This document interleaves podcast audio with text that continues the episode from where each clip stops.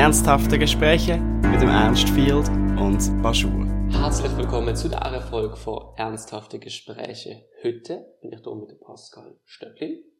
Hallo.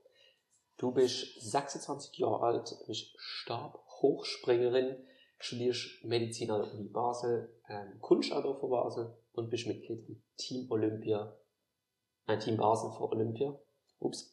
Ähm, das ist ein Projekt, wo Basler SportlerInnen finanziell unterstützt, um an Olympische Spiele zu gehen, oder? Genau, ja.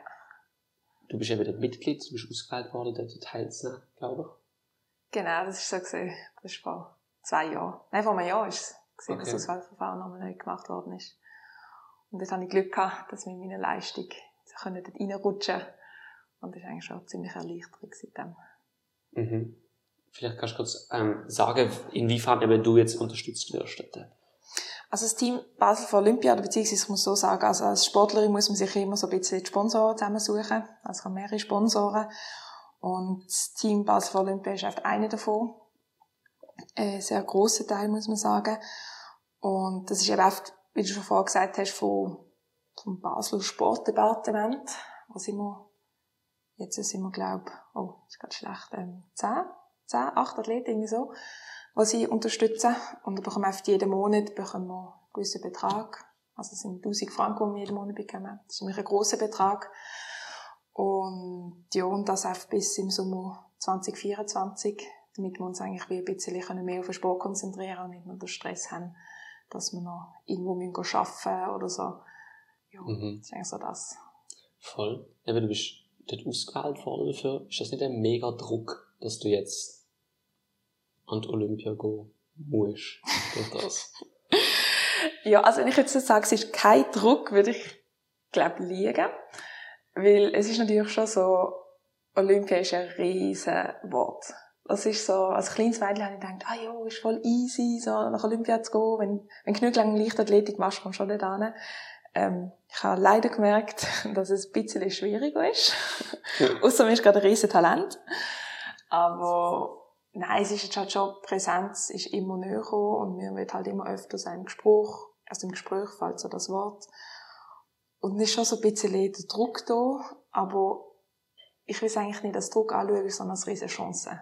Mhm. Also ich meine, ich hätte die Chance, durch das, dass ich schon seit sind's 15 Jahre Stabhochsprung mache, dass ich mir über die 15 Jahre so etwas erarbeitet habe, dass ich vielleicht die Möglichkeit habe können, wie ans grösste Sportevent der Welt zu gehen. Und das ist halt mega, ja, mega cool auch. Mhm.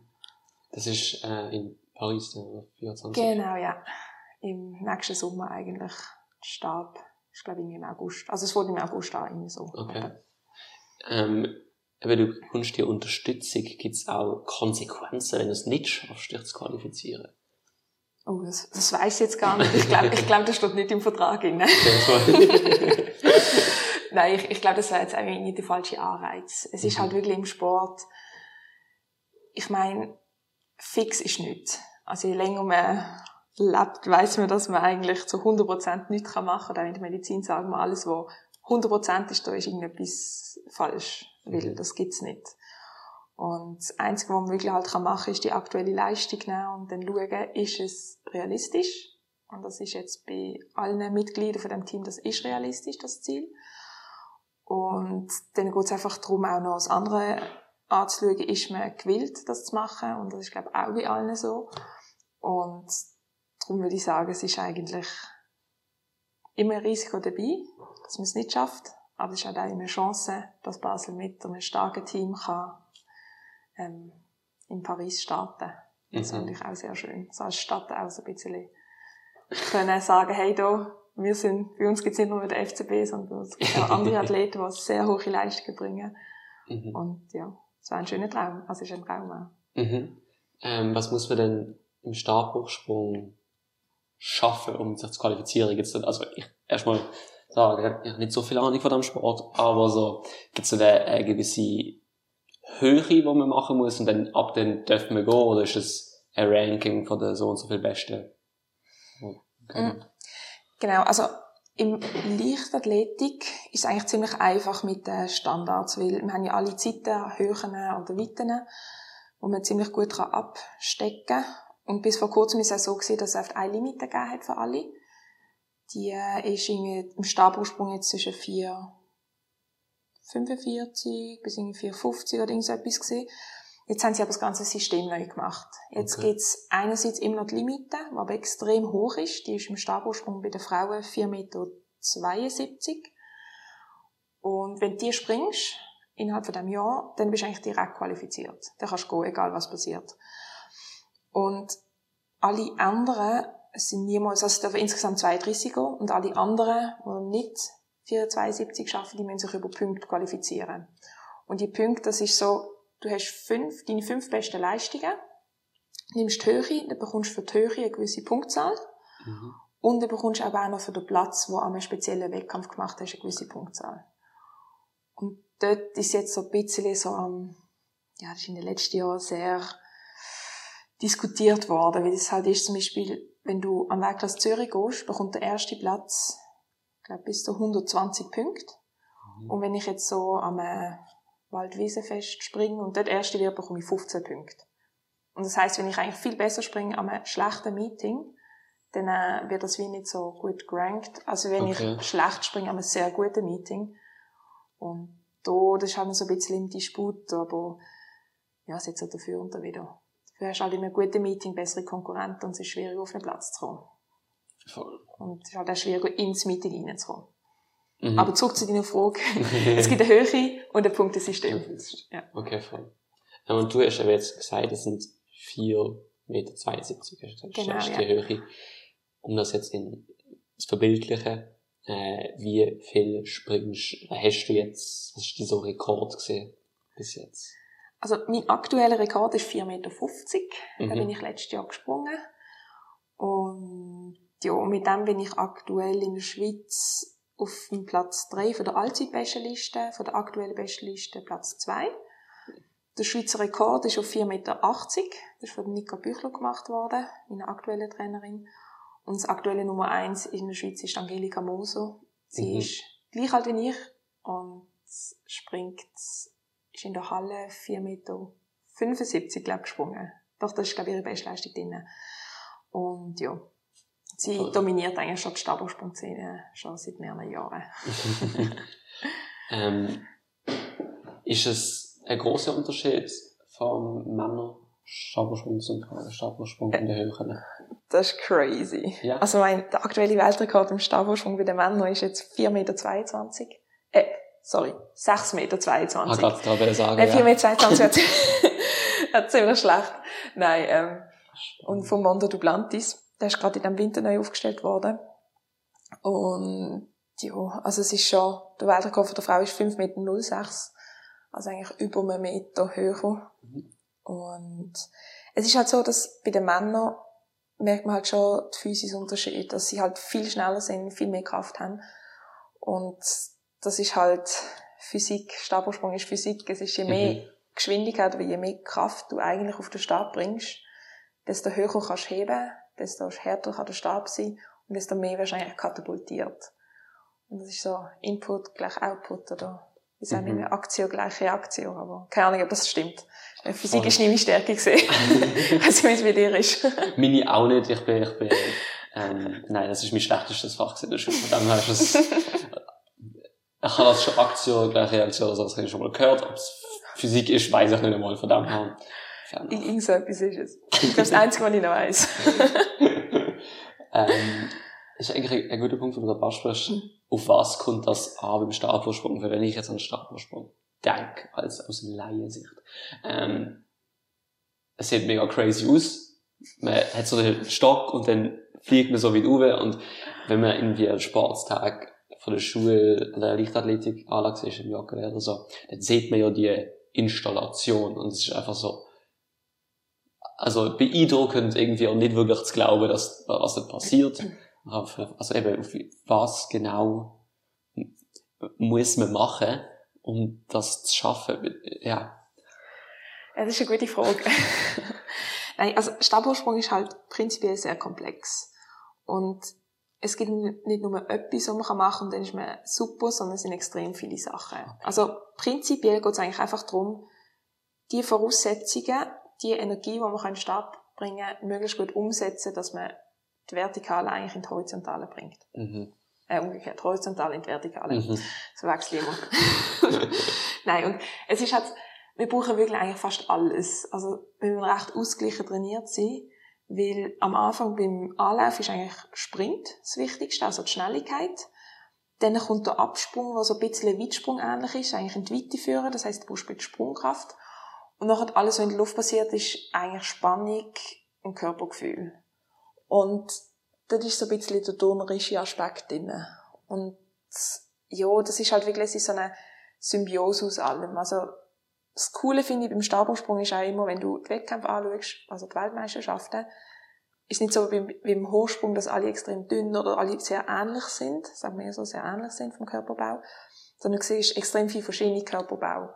Mhm. Weil es wirklich, du kannst mit den Stäben, die auch verschiedene Härten haben, kannst du recht umspielen und es geht wirklich darum, dass du wie das, was du hast, am besten für dich kannst umsetzen.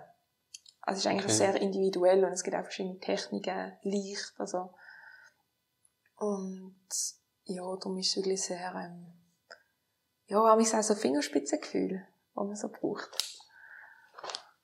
Wie bist du dort reingekommen? Also es klingt für mich jetzt nach, nach viel verschiedenen Sachen, die reinfließen oder so ein bisschen nach also wenn ich an Leichtathletik denke, was ist eben Weitsprung und, und, und, und, und Sprint sind ja wie so zwei Sachen, die dort auch schon gehen sind wo ja. du wahrscheinlich einigermaßen gut sein musst, um dann den nächsten Schritt zu machen. Wie, wie wird das, ja, wie kommst du rein? Also auch als Kind hast du schon mega scary, so die Vorstellung darüber zu, also ja, es sind so meine Gedanken gerade. als Kind ist immer noch gut, hast du noch keine, keine Angst. Es ist immer gut, wenn du als Kind anfängst. Weil die sind ja noch nicht so bewusst, was sie da alles machen. Ähm, nein, reinkommst, denke ich vor allem mal, wenn du einfach mal Leichtathletik machst und dann probierst du mal aus und dann merkst du so schnell mal, ob dir das liegt oder nicht. Also bei mir ist so gesehen, ich habe zuerst drei Jahre Leichtathletik gemacht. Drei Jahre? Ich glaube drei Jahre, etwa drei Jahre. Und dann habe ich es mal ausprobiert und dann hat mir das mega gut gefallen. Und ja, dann habe ich mir von dort an so ein bisschen meinen Weg gebahnt. Und ich glaube, es ist sicher auch so gesehen, dass es immer meine beste Disziplin war, weil ich bin nicht die schnellste gesehen oder immer noch nicht die schnellste. Und im Stabhochsprung kannst du so ein bisschen dem ausweichen. Also kannst du dich so ein bisschen sonst Dinge durchdrängen, mhm. zwängen. Ja. Und eben, es ist, glaube ich, so ein bisschen Learning by Doing. Also, fährst mal an und dann äh, geht es halt mit der Zeit auch immer weiter offen. Und ich meine, du machst so viele Sprünge, tausende Sprünge, dass es irgendwann merkst du halt nicht mehr, dass es so hoch ist. Also, und auch mit der Matte, die ist auch genug hoch. Also, es ist eigentlich recht, ähm, es fühlt sich eigentlich recht sicher an, meistens. Okay. Aber, mhm. ja. Es ist, glaube ich, von ist schon so ein bisschen, ja, sieht so ein bisschen scary oder so unbeschreiblich oder check's nicht so ganz, aber es ist halt schon, ja, halt Bewegung und alles. Ja, es ist, es ist, es, ja. Aber es sieht einfach nicht so aus, als sollte es funktionieren. Für mich. und, und, und das tut's aber. Und, also, das ist so mein Gedanke. Aber auch eben, was, was, grad, was du vorher angesprochen hast, es gibt verschiedene Härten vom Stab.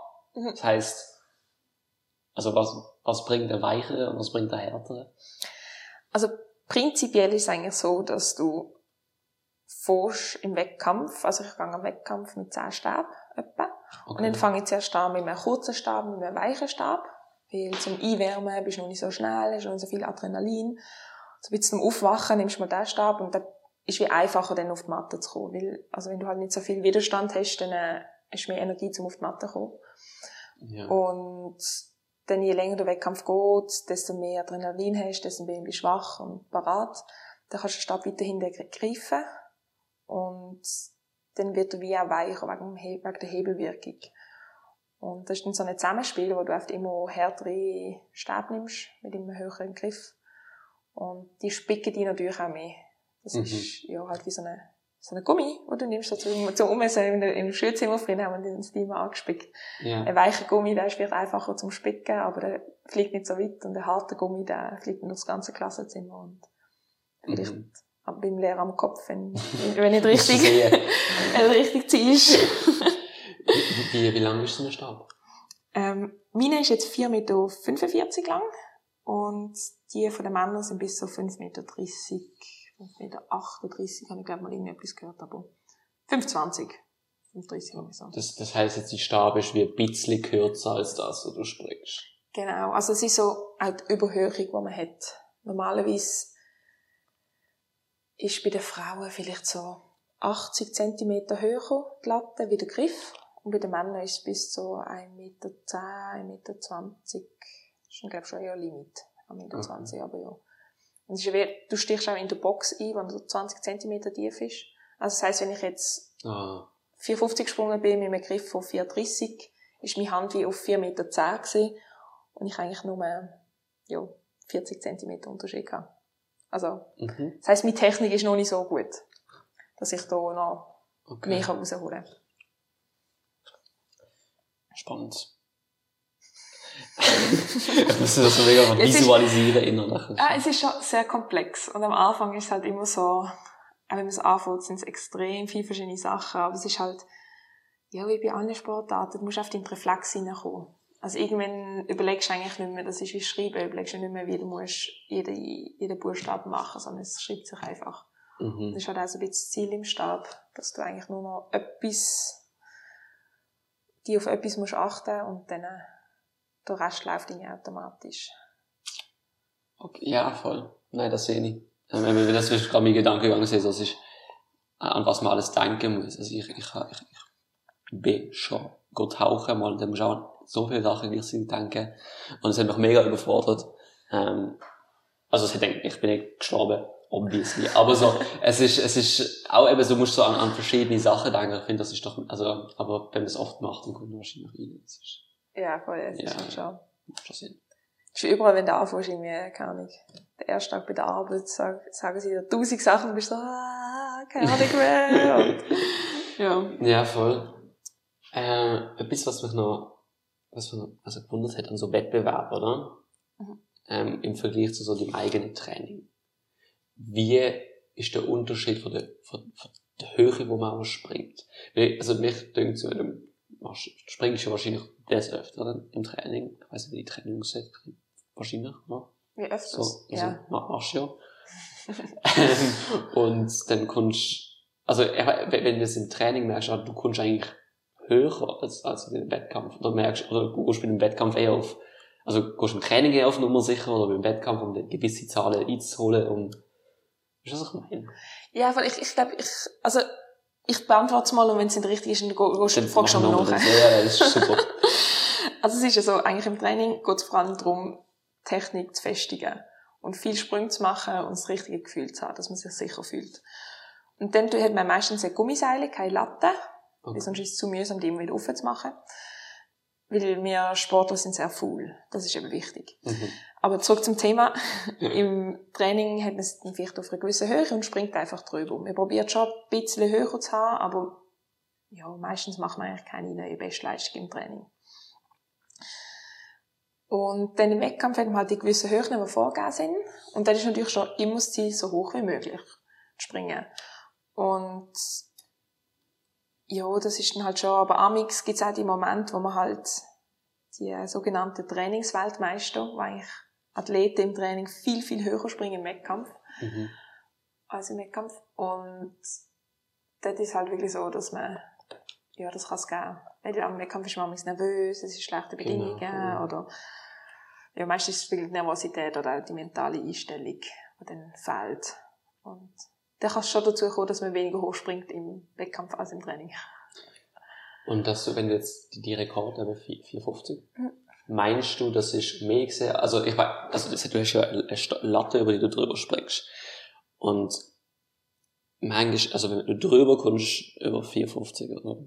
Dann, dann kannst, kannst du ja auch sehen, dass du eigentlich 451 gemacht hast oder so, aber du weißt, also, Mhm. ist das, äh, spielt das irgendwie, denkt man an so Sachen, oder ist das wie so, Ja, also vielleicht im ersten Moment, aber ich denke, ähm, wenn die Latte oben bleibt, ist die Latte oben ist auf die Höhe. Wenn man jetzt Okay. höher drüber ist oder nicht, das ist mir keine Rolle. Aber es ist natürlich, wenn man jetzt mit drüber ist und man merkt, ah, da hat es noch Platz gehabt, ist das extrem motivierend, wenn man denkt so, ah, krass, also wenn ich eigentlich nur genau den gleichen Sprung könnte machen, dann könnte ich eigentlich die Latte auf die Höhe machen. Und ich würde sogar noch höher springen. mhm. Und ja, wenn man natürlich gerade so drüber schlängelt und die Latte noch so wackelt und alles, ich so, huh, okay, knapp gesehen. Aber sie ist da oben geblieben, also es ist trotzdem ein Rekord. Also auf Papier macht es keinen Unterschied. Mhm, voll. Okay. Aber gerade zum Beispiel der Mondo Duplantis, der jetzt den Weltrekord Ja. gemacht hat, der hat immer hure hohe Sprünge amigs drüber. Und das ist schon noch krass, wenn man das amigs sieht. Aber Weltrekord ist halt Weltrekord. Ja, ja, klar. Man muss das auch zuerst nochmal höher springen. Bricht der Stock manchmal? Ja. ja, nein, bricht amigs schon. Aber es ist halt sehr, sehr selten. Also mein, ich mache es jetzt seit 15 Jahren und wir sind zwei Stabwochen seither. Und ich weiß nicht, wie viele tausend Sprünge ich gemacht habe. Ich leider nicht zählt, das wäre spannend zu wissen. Da können wir so, wenn wir gut in Mathe wären, können wir die Wahrscheinlichkeit ausrechnen. Aber, ja, es ist halt überall immer ein Restrisiko. Und es ist Mhm. natürlich immer so, ich weiß auch nicht, ich vergleiche es mit dem, mit dem Verkehr. Also wenn ich jetzt Velo fahre und einen Unfall habe, ich auch nicht jeden Tag einen Unfall. Also es ist so, es kann passieren, aber es ist sehr selten. Ja, okay. Und oft sage ich jetzt mal, wenn ein Stab bricht, passiert eigentlich nichts. Außer vielleicht irgendwie ein Knochenbruch in der Hand oder ein der Kollege ist mal die Handfläche aufgeplatzt auf die Haut, weil halt die Energie vom Stab irgendwo an muss. Mhm. Und dann geht es meistens in die Hand. Aber es gibt schon schlimme Unfälle, wo es nachher dann irgendwie im schlimmsten Fall das Querschnittgelähmt ist, wie eine deutsche, äh, österreichische Stabhochspringerin. Mhm. Kira Grünberg. Und ja, das gibt schon. Aber ja, das Leben ist ein Risiko und Mhm. irgendwie muss man halt für sich selber auch wissen, ist einem das wert und ich glaube, in meinem Fall ist mir das definitiv wert, weil ich habe mehr positive Erfahrungen und mehr Nutzen wie vom Stabhochsprung vom Sport, Ja. als dass ich das Risiko gesehen. Gut. Das ist, das ist eine sch- schöne Einstellung dazu, glaube ich. Ähm, noch, noch etwas technisch, bevor wir noch zu anderen Sachen Ähm, ich habe deine Webseite gesehen, also deine, deine Rekord angeschaut. Und du hast im Auto, ich habe das richtig um, höher durchschnittlich pro Jahr als im Inder springst du. Hm, ist das, ist mir gar nicht aufgefallen, ja. Also ich Aber das kann gut sein, ja. Ähm, das sind ja ein, zwei Mal ist es umgekehrt, aber im Grunde, oder was habe ich da, wie- wieso bist du, Auto? ja, doch, Auto ist, ist, ist höher, hat da, liegt das an irgendetwas? Also ich glaube, es sind so zwei Sachen. Einerseits ist halt in der Saison kürzer. Also man hat wie Mhm. weniger Chancen, zum einen hohen Rekord zu machen. Das ist mal Zeit. Und andererseits ist halt wirklich auch wie Zeit in der Trainingsphase, im Trainingszyklus. So, für uns Leichtathleten ist die Innersaison nicht so wichtig.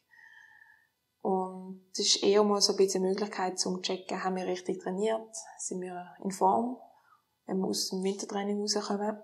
Und dann äh, nach der Wintersaison ist dann wie noch so drei Monate oder zwei Monate, wo du Zeit hast, nochmal richtig den Feinschliff zu machen und dann richtig in die Saison starten. Und das ist halt auch der Grund, dass wir Mhm. wie eben einerseits die Länge und andererseits wie die körperliche Form, ähm, wo dann halt noch nie auf Höchstlevel ist. Spannend. Genau. Aber eigentlich, also, mein Weltrekord ist ja drinnen gemacht worden. Und das ist halt schon im Stabhochsprung auch entscheidend, weil innen hat es keinen Wind. Ähm, Und der Wind ist für uns immer so eine, ah, so eine ungutes, ähm, unguter Freund. Also, ja, das haben wir nicht so gern, weil es ist halt so eine, nicht so nice, wenn du anrennst und hast Seitenwind oder Gegenwind. Rückenwind ist immer super, also den haben wir alle gern. Ja. kann immer kommen. Aber der Rest ist halt sehr gewöhnungsbedürftig. Mhm. Und dann kann man nicht noch sich an den Wind anpassen, irgendwie mit dem, was man macht. Also doch, es gibt Athleten, ich bewundere die mega, die eigentlich bei jedem Wind können springen und das nicht so mühsam empfinden. Zum Beispiel hat es auch so ein paar Norweger bei uns, also eine Szene, die ist, letztes Jahr ist am Meeting, wo es hat geregnet, es hat gewindet, es ist kalt gewesen und die haben einfach hure hohe Höhen gemacht. Mhm. Und du bist auch so, krass, das will ich eigentlich können. Aber ich persönlich kann es nicht. Okay. Darum, irgendwas muss ich dann noch lernen. ähm, jetzt habe ich noch, wollen, du hast gerade eben das Training angesprochen. Ähm, und ich habe, was macht man im Training, beziehungsweise wie oft trainierst du auch? Wie lange? Da ist eine gute Frage. Also, Anfangs Winter hätte ich mal gesagt, ja, im Winter sind es etwa bis zu 18 Stunden. Das sind etwa 9, 8 bis 9 Trainings pro Woche. Ähm, durch den Winter haben wir dann immer so ein bisschen mehr diskutiert, wie viel ist zu viel und wie viel lohnt sich wirklich. Mhm. Weil amigs ist wie so, wenn du viel trainierst, kannst du zu weniger holen, dass du wirklich noch Qualität kannst erhalten Aktuell habe ich jetzt mit dem Arbeiten fünfmal in der Woche nur noch trainiert. Und ja, das ist eigentlich beim Arbeiten gerade gut gewesen. Mhm. Und der Trainingaufbau ist bei uns als Stabhochspringer extrem vielfältig, weil wir halt alles brauchen, ist ja toll. Und ähm, ja, die Woche startet eigentlich mit einem Sprinttraining. Wir haben pro Woche etwa zwei bis drei Sprinttrainings. Dann äh, haben wir sicher zwei Sprungtrainings, wo wir eigentlich am Stab springen. Und dann noch Krafttraining. Mhm. Und Kraft ist einfach für Beinkraft und Oberkörperkraft, vor allem die Schultern, wo wir viel brauchen. Und ja.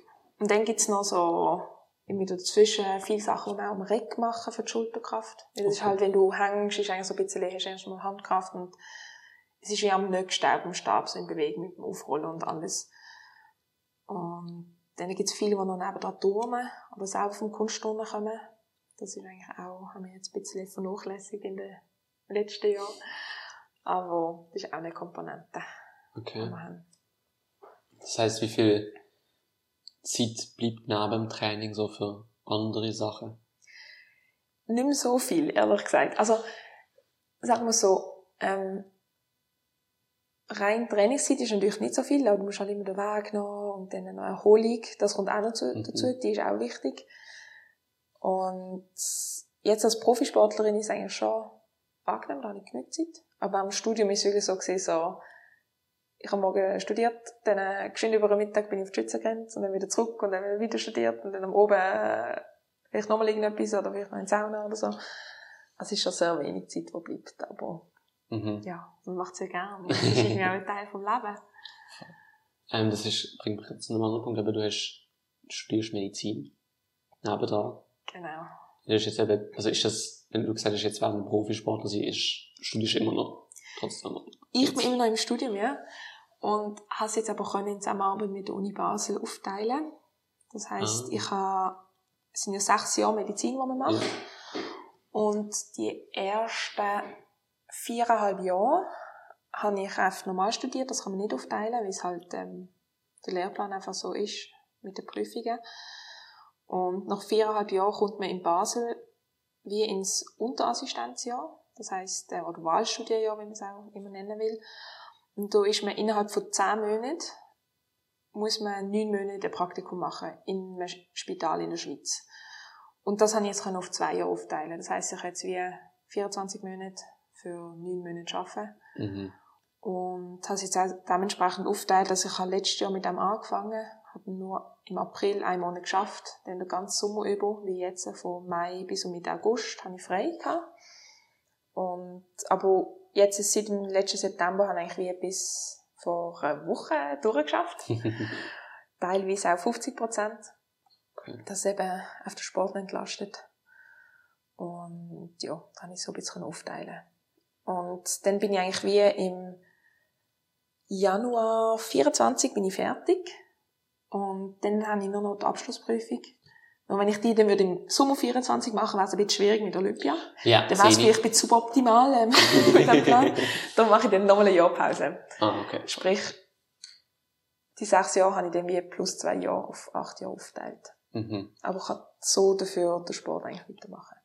Das ist noch spannend, ja. Weil, das eben, also, bringt mir gerade zu einem weiteren Punkt, du bist damals, 2021, so, bei der Uni Basel bist du porträtiert oder interviewt worden. Ah, ja, genau. Du hast gesagt, du willst, du willst vielleicht Chirurgin werden oder so. Und ich habe das also gemerkt, äh, nein, aber es ist so ähm, spannend, wie es schon der Ausblick auf nach dem Sport geht, oder? Mhm.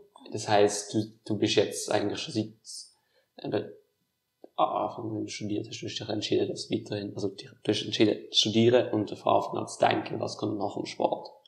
Ist das, ist das für dich, also, äh, hast du dann schon gewusst, okay, das muss ich machen, weil kein Geld im Sport liegt, so, so viel Geld, oder? Ja, ich glaube, in der Schweiz ist halt schon noch so die Mentalität so, ah, schön, du machst Sport und was machst du nebenan? Oder was Mhm. machst du im Leben? und, ähm, ja, du, du musst einfach etwas von nachher haben. Also ich glaube, vom Sport, im Leichtathletik kannst du leben, wenn du sehr gut bist und alles, aber das ist irgendwie nie bei mir zur Frage gestanden und irgendwie brauche ich auch persönlich noch eine Ablenkung vom Sport. Also ich, ich kann nicht nur Sport haben, die ganze Zeit, das würde mich, glaube ich, zu fest belasten, auch mental.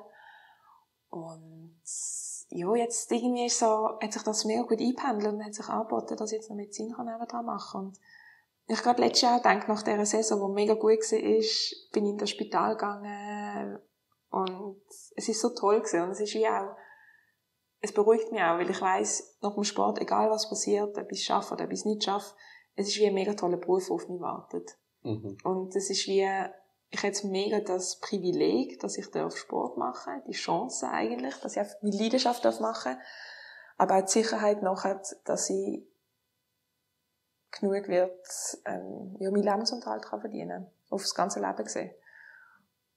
Immer ein toller Job, ja. und ich sehr viele Möglichkeiten habe. Und ja, das ist halt schon sehr, sehr toll. Ist dort Chirurgie immer noch das Ziel? Nein. das ist ja der Klassiker, wenn du im Studium bist, so, oh, das ist eigentlich noch voll cool und so, und etwas mit der Hand machen. Und, oh, jetzt beim Arbeiten habe ich einfach gemerkt, die Chirurgie, das ist, ja, ich bin in der Orthopädie gewesen, mhm.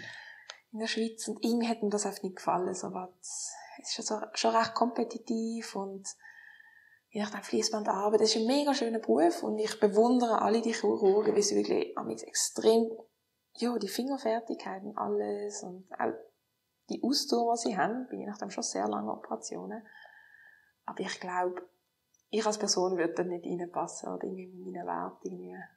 Und sehe viele andere Sachen, die viel cooler sind. Also ich bin jetzt eher wieder so auf äh, Anästhesie, also Narkoseärzte. Mhm. Ähm, bin jetzt auch im Notfall gesehen, längere Zeit, das finde ich auch mega spannend. Also sehe eher ein bisschen in Akutmedizin arbeiten oder ja. präklinisch, das heisst irgendwie so mit dem Krankenauto mit als Notarzt oder so irgendetwas. Das finde ich auch noch recht cool. Ja, Aber ich kann sagen, auf der anderen Seite, ja. Irgendwann fange ich mit etwas an und dann, äh, dann bahnst du auch so ein bisschen die Weg. Klar, ja. Was macht man in der Anästhesie? In Anästhesie bist du eigentlich wie die Person, die dafür schaut, dass der Patient schläft, ja. einer Narkose, und das halt weiter schnuft. Und, also du bist eigentlich wie so, du stabilisierst den Patienten während der ganzen Operation. Also es ist, mhm. wenn sobald du schläfst eigentlich, wenn du eine Vollnarkose hast, dann schnufst du nicht mehr und dann musst du wie künstlich beatmet werden, mit dem Schlauch im, im Hals innen. Mhm. Und deswegen finde ich, dass Vollnarkose eigentlich ziemlich eine invasive Sache ist, dass du auf so einen Schlauch zwischen deine Stimmbänder gedrückt bekommst und dann eigentlich eine andere Person dafür zuständig ist, dass du weiterlebst. Das habe ich nicht gewusst.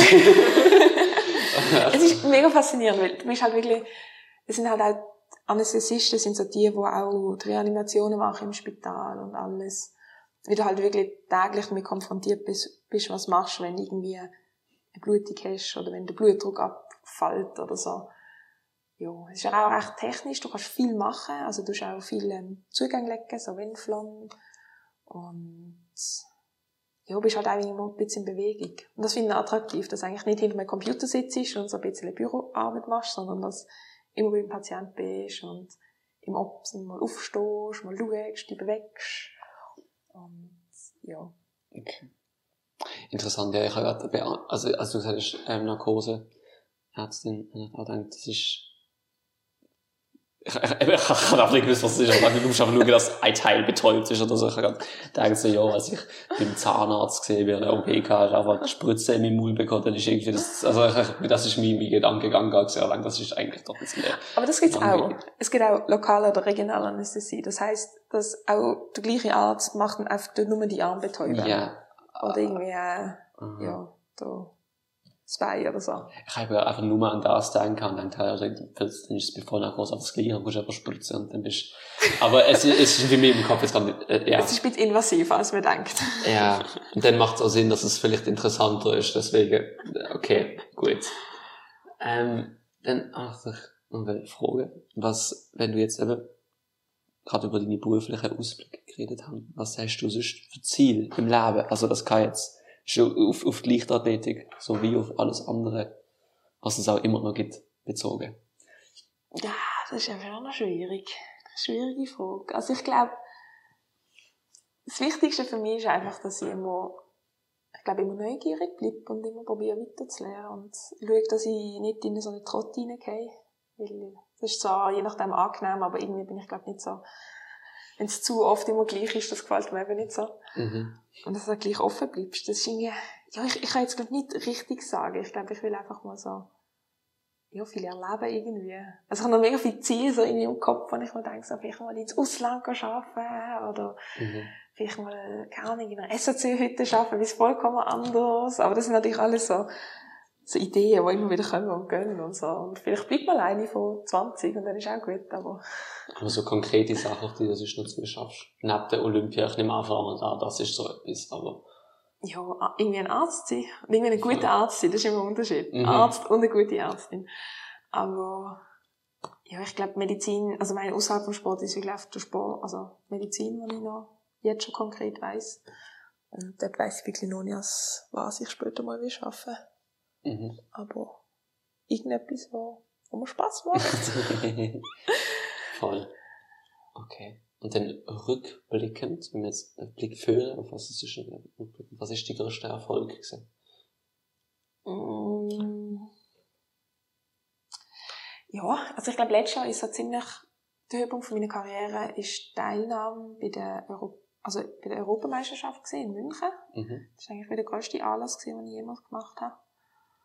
Und ja, das würde ich glaube als Höhepunkt bezeichnen für meine Karriere.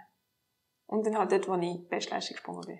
Das ist immer Ja. so, sobald man Bestleistung springt, haben wir das Gefühl, boah, man ist unbesiegbar und man kann alles auf der Welt machen. Dann haben wir so ein bisschen Hormonüberdosis. mhm. Aber ja, vielleicht die zwei Sachen. Mhm. Wie ist das? München? Durchzogen. Aber sehr interessante Erfahrung. Weil ähm, einerseits ist halt der Anlass riesig gewesen. Ich bin noch nie in so einem riesigen Stadion gestartet. Es war das Olympiastadion gewesen, beziehungsweise Olympiadorf dort oder so Mhm. die Anlage. Und das ist halt, boah, das, das ist, komme jetzt gerade wieder ganz gut. ähm, ja, und ich habe mega viel können lernen. Auf der anderen Seite ist es halt so gesehen, ich habe mir acht Wochen vorher hatte ich einen Ermüdungsbruch im Fuß und dann habe ich halt den ganzen Juni durch, bin ich eigentlich nur beim Physio gesehen und Reha gemacht und ich wusste, ob es langt und so. Den ganzen Juli durch ist es sorry. Ähm, ja, und dann ist halt so ein bisschen Stress gewesen und die Leistung ist nicht so gut gewesen. Das heisst, du gehst halt immer so einen riesen Anlass und dann kommst du zurück und merkst, ah, shit, ist eigentlich gar nicht so gut gewesen. Aber ich glaube, einerseits ist halt die Vorgeschichte schwierig gewesen und andererseits ist es halt auch normal, dass man an einem großen Lass nicht immer performt. ja. Aber es ist definitiv eine sehr, sehr coole Erfahrung gewesen. Und so etwas will ich schon wieder erleben. Weil das ist halt schon, schon cool. Dann kommen die Eltern an und dann bist du halt so, ja, irgendwie, ich weiß auch nicht, das ist schon sehr schön, auch nach dem Wettkampf noch zusammen irgendwie so alles anschauen oder so und so bisschen Zeit geniessen. Mhm. ist halt viel irgendwie, ist halt gleich viel Zeit, die man investiert hat und viel Leidenschaft. Und wenn man dann so etwas Schönes zurückbekommt, finde ich es halt schon irgendwie, auch schön, mit denen das genießen, die einem am meisten unterstützt haben bis jetzt. Mhm. Voll. Gibt's auch etwas, wo du so als negative Erfahrung hängen geblieben bist? Also, jetzt nicht aber so grundsätzlich an so Turnieren oder so. Uff. Ja, ich glaube, ich kann gerade nichts nennen. Das ist so, das vergisst man das viel zu schnell, wenn etwas negativ ist, irgendwie. Ich glaube, es gibt schon den einen oder anderen Wettkampf, der halt nicht so gut war, oder wenn man vielleicht irgendwie jemanden getroffen hat, der so ein bisschen speziell auf einen reagiert hat, keine Ahnung, Mhm. aber ich glaube, es ist irgendwie so ein Trauma oder irgendetwas habe ich jetzt nicht. Nein. Für das gar nicht. Habe ich vielleicht bis jetzt Glück gehabt, oder vielleicht bin ich einfach schnell weggelaufen, oder keine Ahnung. ich verdrücke mich dann auch ganz schnell, wenn sie irgendwie nicht so, oh oh, das wird irgendwie komisch. Wie ähm, ist eigentlich, apropos Menschen und so, und ich gerade denke, wie ist eigentlich so, dass das Team Basel vor Olympia einfach nur zum Zurückzurudern, ähm, das sind eben acht bis zehn circa. ich glaube, zehn. Eins von Oder irgendwie so. ähm, wie kennt ihr euch untereinander und so? Ich kenne nur einen Teil. Also die Leichtathleten kenne ich sicher. Mhm. Salome Lang, der Hochsprung macht, und der Silvan Micki, der Sprint macht. Und den Rest habe ich eigentlich nicht kennt. Also, zwar die eine Kim, ähm, die fechtet. Ja, ich, ich weiss, wer. Kim Büch. Ja. Auf jeden Fall, ähm, sie habe ich auch schon kennen, wir sind früher mal von, im Schweizer Sporthilfe sind wir zusammen so auch in einem Team gewesen, wo wir unterstützt worden sind. Und den Rest habe ich jetzt eigentlich erst jetzt kennengelernt. Okay. So, Jan Rohrer, der Kanu macht, oder die beiden, ähm, Schützen, beziehungsweise Pfeilbogen, sagt man Schützen? Pfeilbogenschießer? Pfeilbogenschützen? Ja, ich glaube schon Schützen. Das weiss ich jetzt Bogen- nicht. Bogenschützen. Bogen, Bogen, Bogenschütze das, das ist es. richtig. Jetzt habe ich es. Und, ja, weißt du, nicht so bisschen kennengelernt. Okay. Aber es ist eigentlich noch cool, wie man sieht, so, die meisten sind etwa gleich alt und Ja, ja. man ist halt trotzdem von Basel, weil eigentlich eher ein Dorf ist. Das ist irgendwie lustig. Und bezieht, also das, aber gibt's denn irgendwie so Events, wo jetzt zusammen das sind, oder ist eigentlich einfach das Finanzierung Anschub und dann, Ja, also ich glaube, so einen Zusammenhalt haben wir jetzt noch nicht wirklich, Ja. dass man irgendwie als Team etwas unternehmen. Genau. Das ist halt unter Sportler auch richtig schwierig, habe ich gemerkt. Das ist, ja, wir haben halt alle unsere Wettkämpfe und die verschiedenen Saisons, die sich immer überschneiden und dann ist immer jemand irgendwo auf der Welt und ja, da ist eigentlich fast keine Chance, allen gerecht zu werden. Und sind halt auch alle immer recht ähm, verplant und dann, äh, ich glaube, ist es ziemlich aussichtslos da mhm. weil äh, etwas so Regelmäßiges zu machen. Wir haben es auch schon alle getroffen, um so ein bisschen kennenzulernen. Das war mega cool. Gewesen. Ja. Das habe ich wirklich sehr, sehr toll gefunden. Gut. Ähm, Salome Lang ist, glaube ich, bei Folge 9 oder 10 bei mir zu Gast gewesen, falls ihr noch mehr Ja, super. Leichtathletik-Content folgen wollt. Ähm, gut, ich habe noch eine Frage, oder ein, zwei, dann wieder sagen, was im ersten Teil, aber ganz wichtig, was hast du für Vorbilder? Oh, gute Frage. Ähm, ich weiss ehrlich gesagt, eigentlich sollte man das sich immer so überlegen, also Gesprächs irgendwie, aber ja, ich glaube irgendwie sehr viele. Also ich bin jetzt nie so die gewesen, die daheim ein Poster gehabt von jemandem nur, aber ich habe ich nehme sehr gerne so Sachen von vielen Personen mit, so einzelne Sachen. Also sei es jetzt irgendwie das kommt jetzt auch gerade in den Sinn, so, wo der Roger Federer nach, dem, nach London 2012, nach dem Match, wo er Silber gewonnen hat, gesagt hat, irgendwie im Interview so, er ist irgendwie in die Garderobe gegangen und hat gesagt, ja, fünf Minuten dürfen jetzt, ähm, hat er sich darüber genervt und noch hat er sich, also dass er nicht Erster geworden ist und noch hat er sich darüber gefreut, dass er eine Silbermedaille an Olympia gewonnen hat. Und ich finde, das ist für mich ein Vorbild einfach mental, die Einstellung. Und ja, und seitdem gibt es viele andere Vorbilder. Also sei es jetzt irgendwie Leute, die den Sport und den Beruf gut kombiniert haben. Oder andere Sportler, die wie auch einfach den Sport haben und mega ausgleichen das können verfolgen und mega fokussiert können verfolgen. Und halt irgendwie andere, die einfach so im Leben extrem zufrieden daherkommen und obwohl sie extrem einfaches Leben führen. Das finde ich auch mega bewundernswert. Und darum ich glaube, eher ein bisschen eine unklare, unklare Ja, ja. Antwort auf die das, Frage. ist- das ist auch in Ordnung. Ja. Ähm, dann habe ich noch etwas eine Frage. Ganz wichtig, heute Shifts draussen. Wir haben übers Wochenende einmal ganz, ganz schönes Wetter gehabt, am Samstag in letzten Raum. Ein, zwei schöne Tage. Ähm, wie genießt du schönes Wetter? Am liebsten die Natur. Mhm. Also, ja, jetzt am Wochenende bin ich zwar nicht zu fest in der Natur gewesen, aber das Ziel wäre eigentlich so, wenn es schön ist, dass ich rausgehe, gehe, irgendwie klettern oder so. Das habe ich so ein bisschen entdeckt. So an Ja. Felsen, da muss man sich nicht zu fest, ja, es ist nicht so austouren, nicht so anstrengend wie Wandern amix. Mhm, Das mhm. ist ein bisschen mehr Spass. Aber schon am meisten draussen eigentlich. Nicht am Strand. Strand, ich bin nicht so der Strandmensch. Strand, Eher so ein bisschen Natur, Grün, Berge, Voll. frische Luft, Dinge so. so richtig schweizerisch.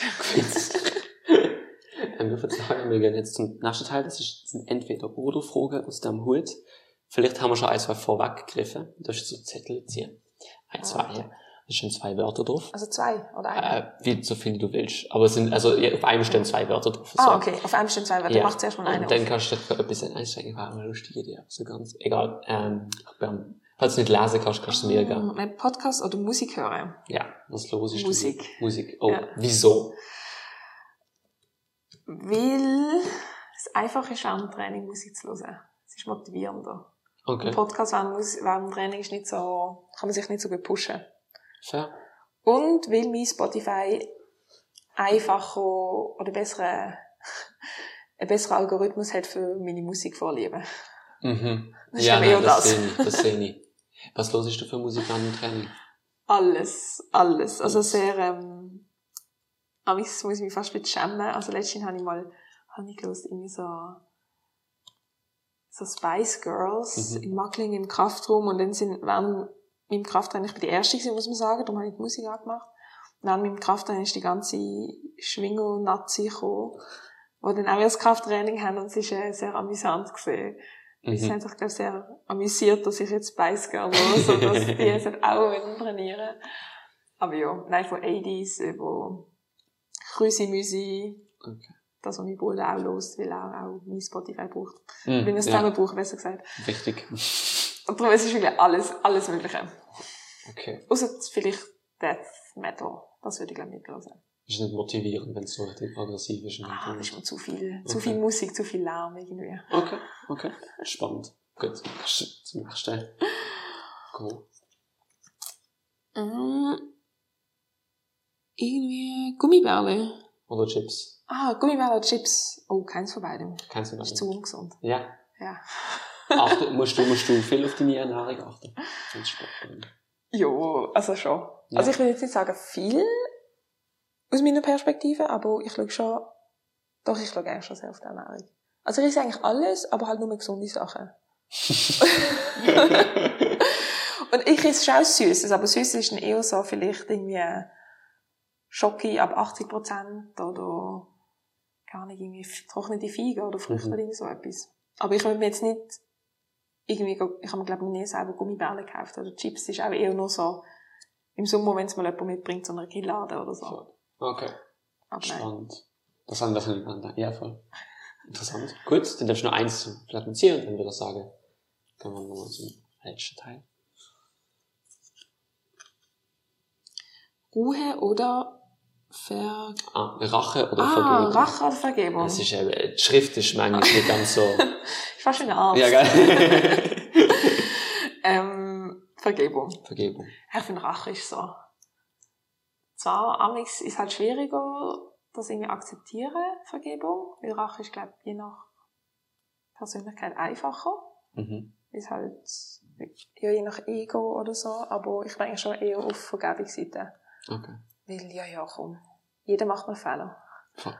Und, ähm, ja, dann ist das halt so. Dann muss man einfach, ja, nein, nein, Vergebung. Gut. Fertig aus. Gut. Soll ich dir noch weiter Nein. labern? Ja. Dann gehen wir jetzt zum letzten Teil. Und zwar sind das die Fragen, die wir nach allen Gästen stellen. Mhm. Ähm, die erste davon. Was denkst du, sind die größten Herausforderungen, auf unsere Gesellschaft zukommen? Ich denke, es ist sicher die Migration. Im Zusammenhang mit der Umwelt. Weil, ja, durch halt die Erderwärmung, wo wir, glaube alle wissen, dass die da ist, ähm, werden halt schon sehr viele Gebiete auf der Welt unfruchtbar und eigentlich nicht wirklich lebensfähig. Oder belebensfähig? Beleben? Belebbar? Belebbar. Ähm, und das führt halt schon dazu, wir sehen jetzt, wie viele Leute auf der Flucht sind oder irgendwie eine neue Heimat suchen, weil die alte Heimat nicht geht. Mhm. Und ich glaube, einerseits das akzeptieren, dass halt Leute in anderen Ländern wirklich nicht mehr dort wohnen können, wo sie wohnen und auch nicht freiwillig einfach ihre, ihre Heimat verlassen. Und andererseits dann äh, irgendwie mit diesen kulturellen Unterschieden auch zurechtkommen, dass das irgendwie funktioniert in einer neuen, multikulturellen Gesellschaft, man aufeinander Acht gibt und alles. Ähm, ich glaube, das wird extrem schwierig. Und es wird auch schwierig, ähm, ja, halt wirklich die Umweltveränderungen und so irgendwie können, sich an die anzupassen oder die abzufedern, hoffentlich. Aber, ja. Mhm. Voll. Ähm, kommen wir zur nächsten Frage. Gibt es ein Ereignis aus dem Leben, was du, wenn du es doof, nein, um, ich, ach Gott, habe meine Frage, und ich schon 99 Mal gestellt habe. ähm, was ist ein Ereignis aus dem Leben, von dem du gelernt hast, und du denkst, wenn du es jetzt erzählst, dass andere auch daraus lernen könnten? das habe ich mir wirklich gestern überlegt und das sind ist irgendwie auch noch schwierig gewesen, weil ich denke mir immer so, ja, was habe ich schon erlebt, was andere wirklich etwas davon können lernen Also, mhm. wenn ich habe viel davon gelernt, aber ich, habe noch, ich bin auch noch unwissend, also ich bin noch jung und habe noch nicht so viel Erfahrung und so. Ähm, ja, irgendwie, also ich glaube, so was mir jetzt halt gerade am präsentesten ist, ich habe einen, also so ein Kollege von mir, den ich kennengelernt habe in Macklingen. Er ist immer, er ist, also die Reinigungskraft in dem Athletenwohnheim, wo ich wohne. Mhm. Und er ist jeden Tag dort, das sehen wir. Und er kommt von, ursprünglich von Eritrea und ist auch geflüchtet und alles. Und ist schon seit einiger Zeit hier in der Schweiz und kommt oft jeden Tag dort an, mega fröhlich und ihm ist mega wichtig, dass es nachher sauber ist, dass es putzt ist und er ist sofort zufrieden. Und ich finde das mega bewundernswert. Weil ich finde irgendwie heutzutage mit Instagram immer das Gefühl, man muss etwas mega krasses machen. Man muss auf den höchsten Berg rennen oder irgendwie äh, den grössten Cocktail trinken oder keine Ahnung was. Aber ob man wirklich zufrieden ist im Leben, das weiß man halt nicht, weil Insta ist halt fake. Also, ja. also auf Insta ist es nur perfekt. Und, äh, ja. Und das finde ich halt extrem inspirierend, auch bei ihm, weil es einfach so einfach, also er ist irgendwie halt auch die Art, wie er geflüchtet ist, und er extrem viel erlebt hat, was wir vermutlich hoffentlich nie müssen, müssen erleben und jetzt einfach das schätzt, wie schön das hier in der Schweiz ist und das auch irgendwie einem mitgibt, wenn man mal schlecht gelohnt ist, ist immer so, nein, du musst jetzt führen schauen, weil das, was gestern ist, das ist gestern gewesen und so. Mega gute Lebenseinstellungen, finde ich. Und ja, ich glaube, von dem können wir alle ein bisschen lernen, dass man irgendwie so wie mit dem, was man hat, zufrieden ist und es akzeptiert. Schön. Hast du gut gesagt. Gibt es noch etwas, was du noch gerne lernen würdest? Viel, viel. Also ich weiß noch sehr wenig. Und abgesehen von einem anderen Spruch, den ich noch fancy fände, also so Arabisch fände ich noch cool, oder so. Mhm. Wenn du so gefragt wirst, ja, was kannst du reden, dann ist meistens so, ja, Deutsch, Französisch, Englisch, kann ich bis jetzt sagen. Und dann Arabisch, das wäre so, wieso Arabisch? Das wäre so, das fand ich noch richtig cool. Ja. Etwas wird machen, ist eine andere Frage. Aber ich glaube, Arabisch wäre so etwas, wenn ich cool fände, zu lernen. Ja. Abgesehen vom Ganzen, vielleicht noch ein bisschen gescheiter werden in Medizin und so ein bisschen, die Leute können besser behandeln und alles, aber. Klar. aber das kommt, glaube ich, sowieso. Bin ich zuversichtlich. Ja, das finde ich, das ist ein gut, guter Punkt, also ein Spruch, der so, eben nicht so basic ist. Ja. Nur so ein bisschen mehr erzählen kannst drüber.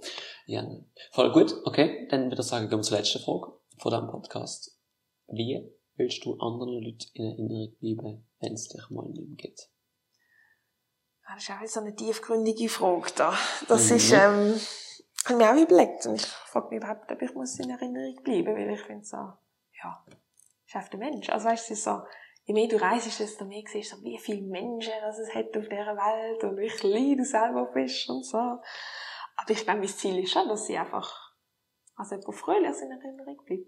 Also mir, mir ist eigentlich schon wichtig, dass man irgendwie das Leben genießt und das Leben schätzt, was wir eigentlich haben, weil es halt wirklich nicht selbstverständlich ist. Und es auch einfach cool ist. Also, weil, du schaust da raus, siehst Basel mit dem, mit dem Fluss und da jetzt in Macklingen sehe ich die Berge, die Schweizer Berge und ja, es ist, ich glaube schon, fröhlich. Ich will fröhlich in Erinnerung bleiben. Alles andere ist so ein bisschen verschwendete Energie, finde ich. ja. ähm, gut. Gibt es noch etwas, was du den Zuschauerinnen, Zuhörerinnen für geben willst? Hey, nein, eigentlich nicht. Also ich bin an alle, die vielleicht das schauen und die mich immer unterstützt haben, also bin ich extrem dankbar an meine Sponsoren. Ja, muss ich gleich noch anmerken da, eben so Goldwurst Power Team. Oder, die mich sehr unterstützt. Den Old Boys, die mich auch sehr unterstützt seit Anfang an. Und dann noch der Baslist Sport. Ich glaube, ähm, das ist mir schon noch wichtig, dass man auch das noch in den Spruch bringt, weil ich meine, alles das, was ich jetzt erreicht habe, oder das, was ich jetzt darf erleben, als Profisportlerin ohne meine Sponsoren wäre das gar nicht möglich. Es ist ja, da müssen aber dran noch arbeiten, nochmal zum Geld verdienen. Oder meine Eltern müssten mehr zahlen, wo ich eigentlich nicht will, dass sie mir das finanzieren. Und ich weiß nicht, ob ich dann überhaupt noch Sport machen würde, wenn ich es machen Und das wäre schade. Sport ist so cool. Und darum, mein abschließende Wort, einfach ähm, das machen, was man, was man gerne macht. Und wenn etwas einem so wichtig ist, dass man es mehr will verfolgen, dann einfach überlegen, wie man es machen kann, dass man irgendwie das kann professionalisieren kann. Und dann genießen. Das ist das Wichtigste. Gut. Dann danke dir vielmals, dass du Zeit nimmst, um die Folge mit aufzunehmen. Sehr gern. Und danke vielmals fürs Zuschauen, fürs Zuhören und bis zum nächsten Mal. Mach es gut. Tschüss. Tschüss.